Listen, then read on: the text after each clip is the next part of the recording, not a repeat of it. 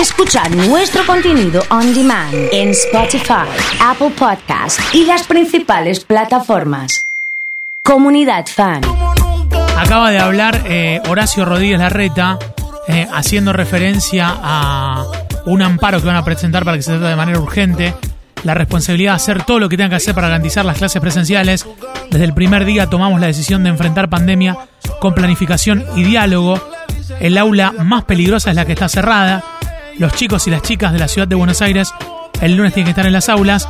Eh, está hablando en vivo en este preciso momento.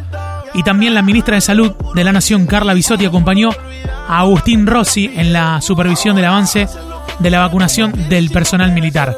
Paralelamente, los dichos eh, y las confirmaciones anoche del gobernador Omar Perotti, eh, lo que ha replicado aquí en la ciudad de Rosario y en distintos lugares a donde están escuchando a través de las distintas señales de comunidad fan, los intendentes eh, y el análisis de, de la situación, que indica cuidarse, que marca una gravedad y un estado eh, importante y, y, significativo en el AMBA y en, en Ciudad de Buenos Aires. Eh, y lo vamos a analizar con Pablo Feldman, que está en línea. Pablo, buenas tardes, ¿cómo estás? ¿Qué tal, Oso? Buenas tardes, ¿cómo te va? Sí, ahí me estoy enterando por lo que vos contás, lo de Horacio Rodríguez Larreta, uh -huh. un compendio de frases hechas, de bien articuladas, de imaginar, la única escuela mala es la escuela cerrada, todas buenas consignas, pero la verdad es que Buenos Aires está explotada. Eh, si uno escucha a Claudio Velocopit, que es el dueño de Swiss Medical, y nada más lejos que eh, Velocopit de un kirchnerista, un socialista, un comunista, o alguno de los cistas que le gustan utilizar para descalificar a los que están protegiendo el sistema de salud, eh, se dará cuenta que acá no hay que elegir entre lo bueno y lo malo, sino hay que elegir entre lo malo y lo peor. Uh -huh. Esa fue la definición de ayer Velocopit, y eso es lo que está pasando. ¿Es malo cerrar? Sí, pero es peor no cerrar. Y en ese sentido, la situación del AMBA, como bien lo describías vos, es más acuciante que la de la provincia de Santa Fe y la ciudad de Rosario. Uh -huh. Pero personalmente, y después de hablar con los científicos, con los médicos, con los infectólogos, con los que yo creo que hay que hablar, y el gobierno de hecho lo hace, pero también tiene otras posiciones, otras percepciones y otras necesidades, lo mejor sería cerrar. Ahora, ayer en la noche, y yo te lo conté cuando me mandó ese mensaje, y después hablé con el gobernador, eran las sí. once y media, sí. me decía Perotti que no era el momento Santa Fe, porque es una suerte de bala de plata esto de cerrar como ha propuesto el presidente Alberto Fernández, cuando no dieron resultados las restricciones medianamente establecidas. Me dice, nosotros todavía no estamos en esa situación.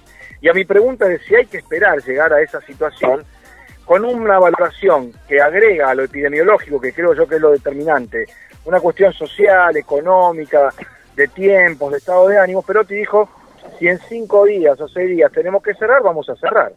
Pero hoy las cosas no están para cerrar.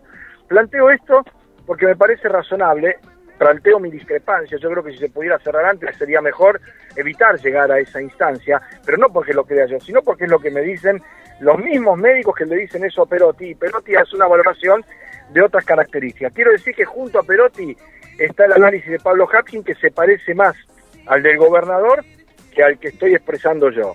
Y creo también que los números de la ciudad de Rosario no son todavía lo que van a llegar a ser porque hay una suerte de delay entre lo que ocurre en el AMBA y lo que ocurre en la provincia o en el interior que puede postergarlo unos 10 días. En esos 10 días, ¿qué puede pasar? Bueno, puede pasar que se avance con el tema de la vacunación, que es otro aspecto importante, puede pasar que haya una toma de conciencia en la gente que está viendo lo que ocurre en cuanto a las edades de las personas que se contagian, la gravedad de las situaciones que se están planteando, los este, que supuestamente no se iban a enfermar y se están enfermando. Es decir, hay una serie de situaciones que creo yo van a ocurrir en estos próximos cinco o seis días. Y entre ellas también lo que esperamos, Oso, y lo decimos del primer día, es que salgan a controlar en serio. Que la GUM deje de pasear, y no pasean porque ellos quieren pasear, sino porque le han dado la orden. Que la policía deje de parar camioncitos utilitarios a ver si tienen el carneo o no lo tienen, y que empiecen a hacer hincapié en las reuniones sociales, en los que se extralimitan con los horarios. Los protocolos mayormente en los bares y restaurantes se cumplen, porque esa gente se expone a que los clausuren y le corten la cabeza. Donde no se cumple es en el after, es en el después. Y ahí es donde se explica por qué el gobierno del presidente Alberto Fernández toma la decisión de cortar las clases.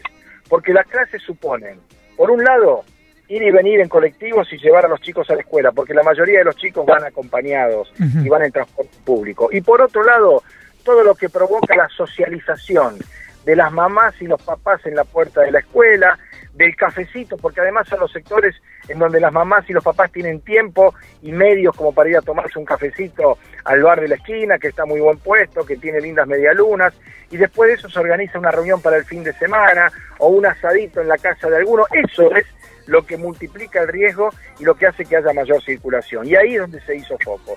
Yo no sé qué va a hacer ahora la justicia, porque además es Comodoro Pi eso, tengamos presente eso.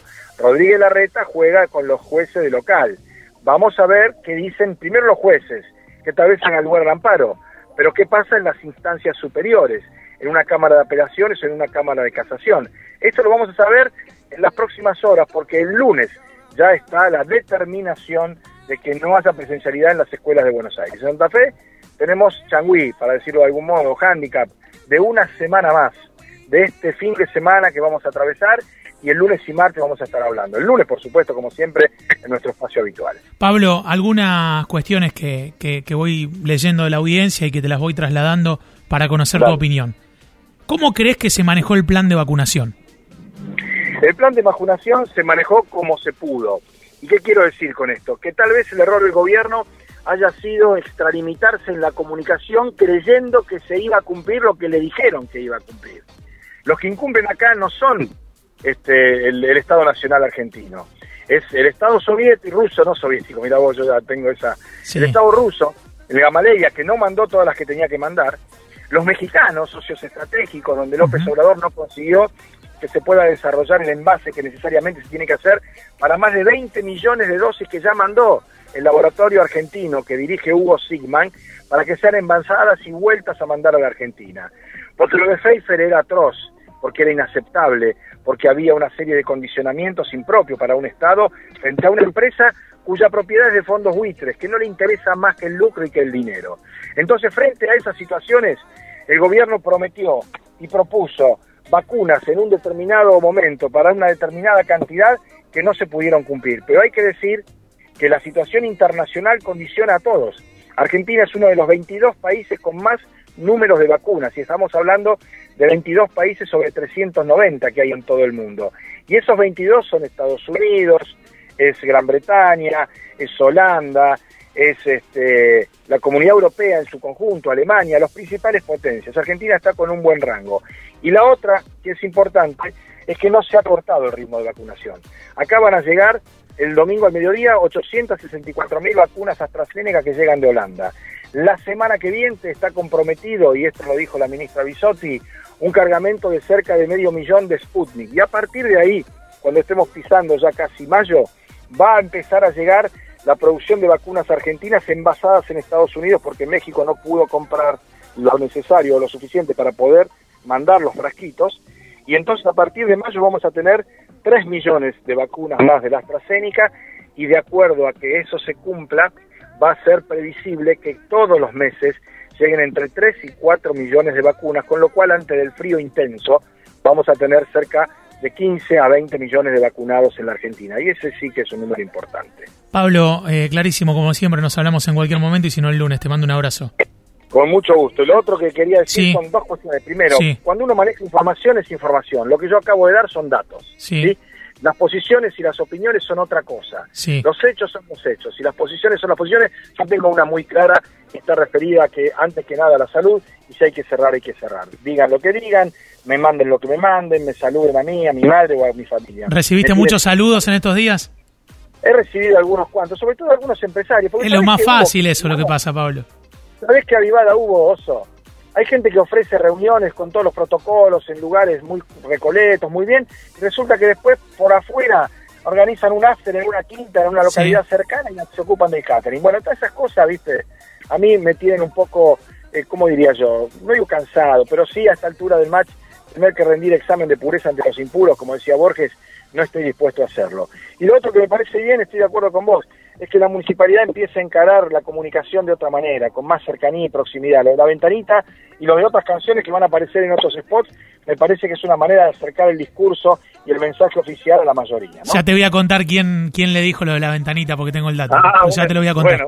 ya te lo voy a contar. me parece que está bien que se mantenga en reserva. Bueno, un abrazo. Un abrazo. Pablo Feldman ha estado con nosotros aquí en Comunidad Fan.